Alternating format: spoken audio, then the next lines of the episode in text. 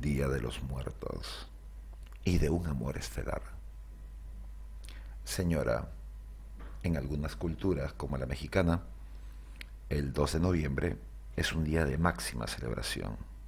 Es el día de la muerte, de los muertos, o al decir mexicano, de la santa muerte. Yo no creo en la santidad de la muerte, la veo como la consecuencia de todo elemento vivo. Sin embargo, Einstein dijo que la materia solo se transforma. Entonces nosotros, seres materiales, nos transformaremos y seguiremos siendo parte del universo, al igual que los amores. Entierro. Dicen que los católicos tenemos como una constante invocar a los muertos con mucha frecuencia. Dicen que no les dejamos descansar, que siempre les estamos reteniendo un poco en este mundo y no les dejamos partir y llegar al otro.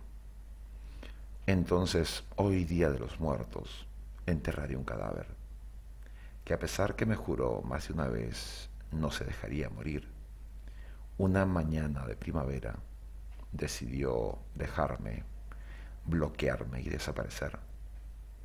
Y en ese momento entendí que no hay milagros de primavera, que simplemente los amores declarados muertos hay que dejarlos morir, saber velarlos y en su momento enterrarlos con una flor. Y debo decir entonces que valoré cada instante a tu lado, que aún cierro los ojos mirándote sentada en el comedor con la MacBook y el iPhone a todo trabajar. Pero claro, yo distrayéndote, tú mirándome y dejando las máquinas y los móviles. Venías a mí para comernos a besos y estar abrazados. Claro, con el sonido de fondo de la alarma de la lavadora, que no deja de sonar nunca por esa costumbre tan tuya de poner a lavar ropa todos los días y con el ambientador con olor a canela, ese mismo que nunca apagaste a la noche y que en más de un momento me quitó el sueño. Aún te veo con esa sonrisa tan coqueta, mirándome y diciéndome que yo soy el coqueto.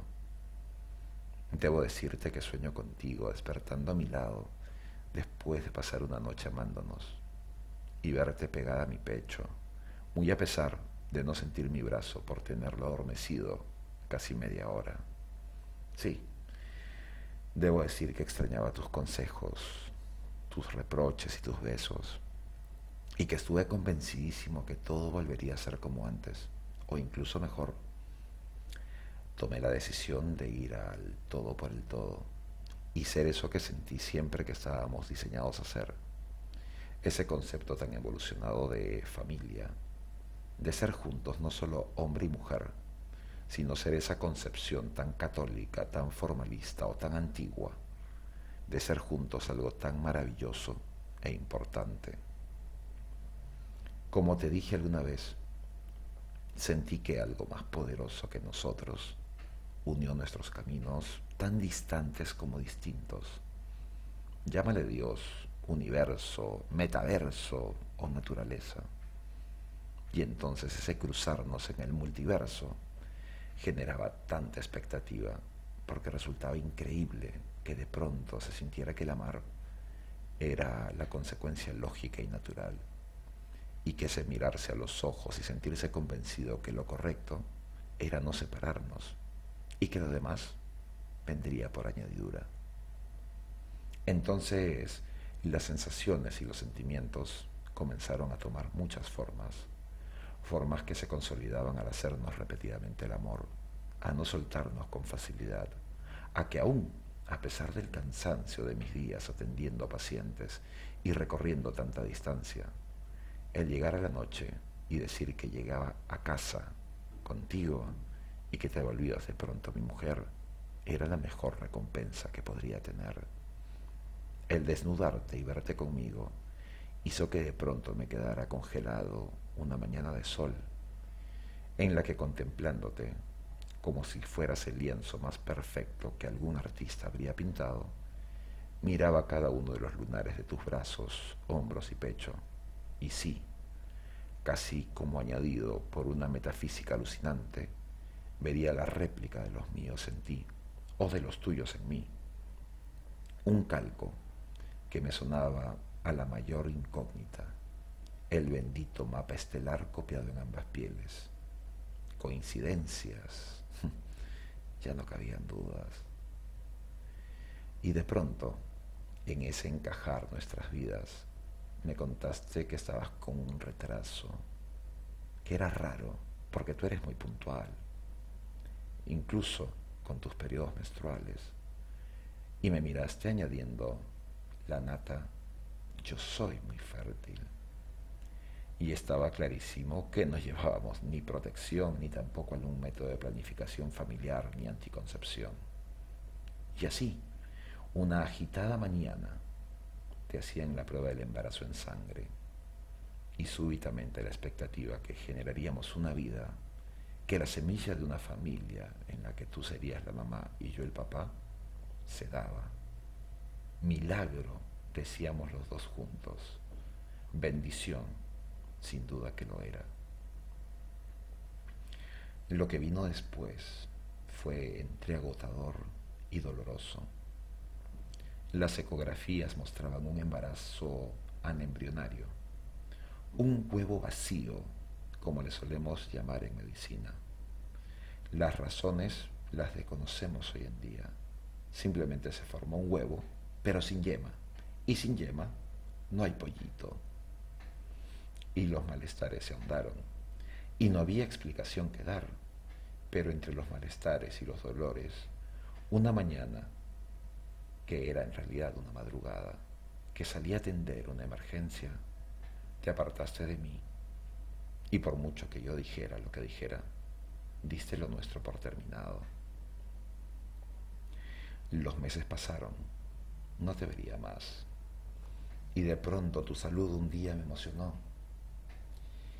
Y luego conversaríamos tanto, recuperaríamos los sentimientos pero estaba claro que las discrepancias y sobre todo la desconfianza, alimentada de una suspicacia flor de piel, haría que todo siempre estuviera puesto en tela de juicio.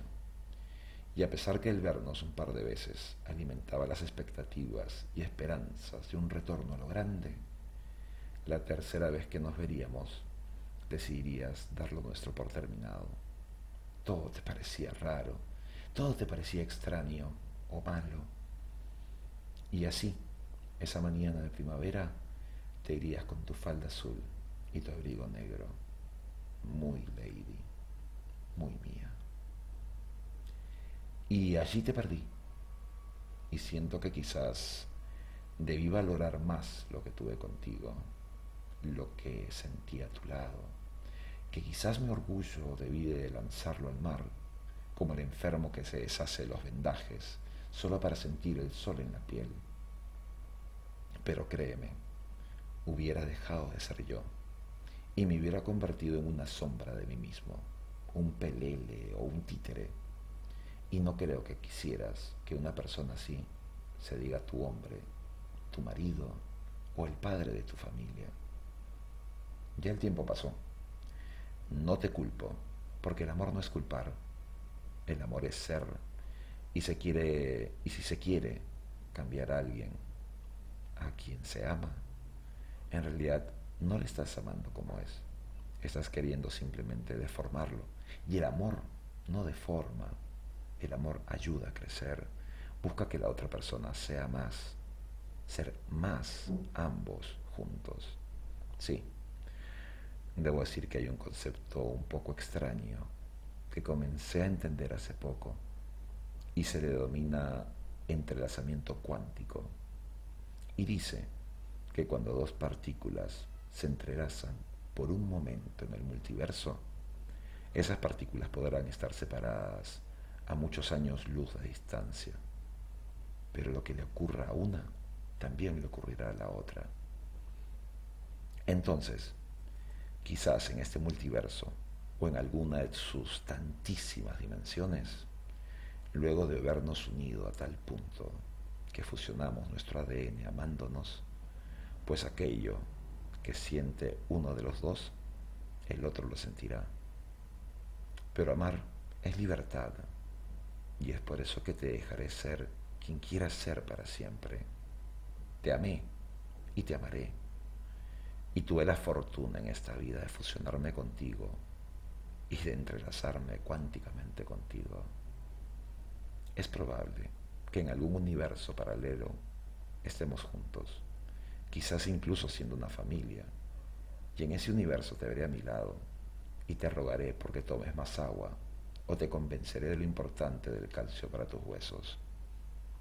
Quizás en esa dimensión el amanecer nos sorprenda desnudos, con la puerta de la habitación cerrada y con nuestros hijos golpeando, queriendo entrar y meterse con nosotros en la cama. Probablemente en esa dimensión seamos los dos las estrellas de un sistema solar binario en el que los planetitas giran alrededor de ellos. Yo lo estaré mirando en el mapa de tu hombro y tú en el de mi pecho. La nata.